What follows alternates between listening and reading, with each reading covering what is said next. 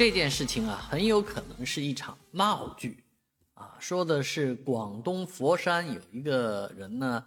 在这个阳光下观察他的翡翠戒指的时候，不慎掉入河中，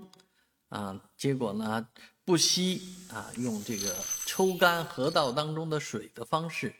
来找这个戒指，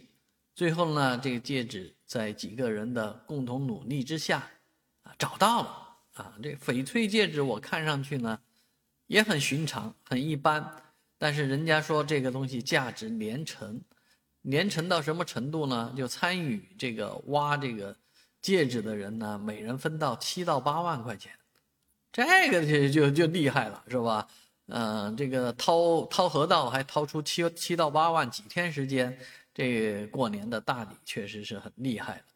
啊，而这个与此同时啊，美国的金球奖颁奖礼上，啊，一位采访的记者呢，哎，不慎也把自己的这个呃钻石啊，四克拉的钻石搞丢了。哎呀，这成为金球奖紧急事件啊！自己趴，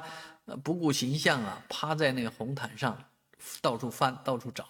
这找不到啊。这个这个确实，呃，其实说起来，那红毯上。比起这河道要太容易找了，所以我总觉得在河道里面找找出这个翡翡翠的事儿是一个作秀。很多人说就是为了收割流量，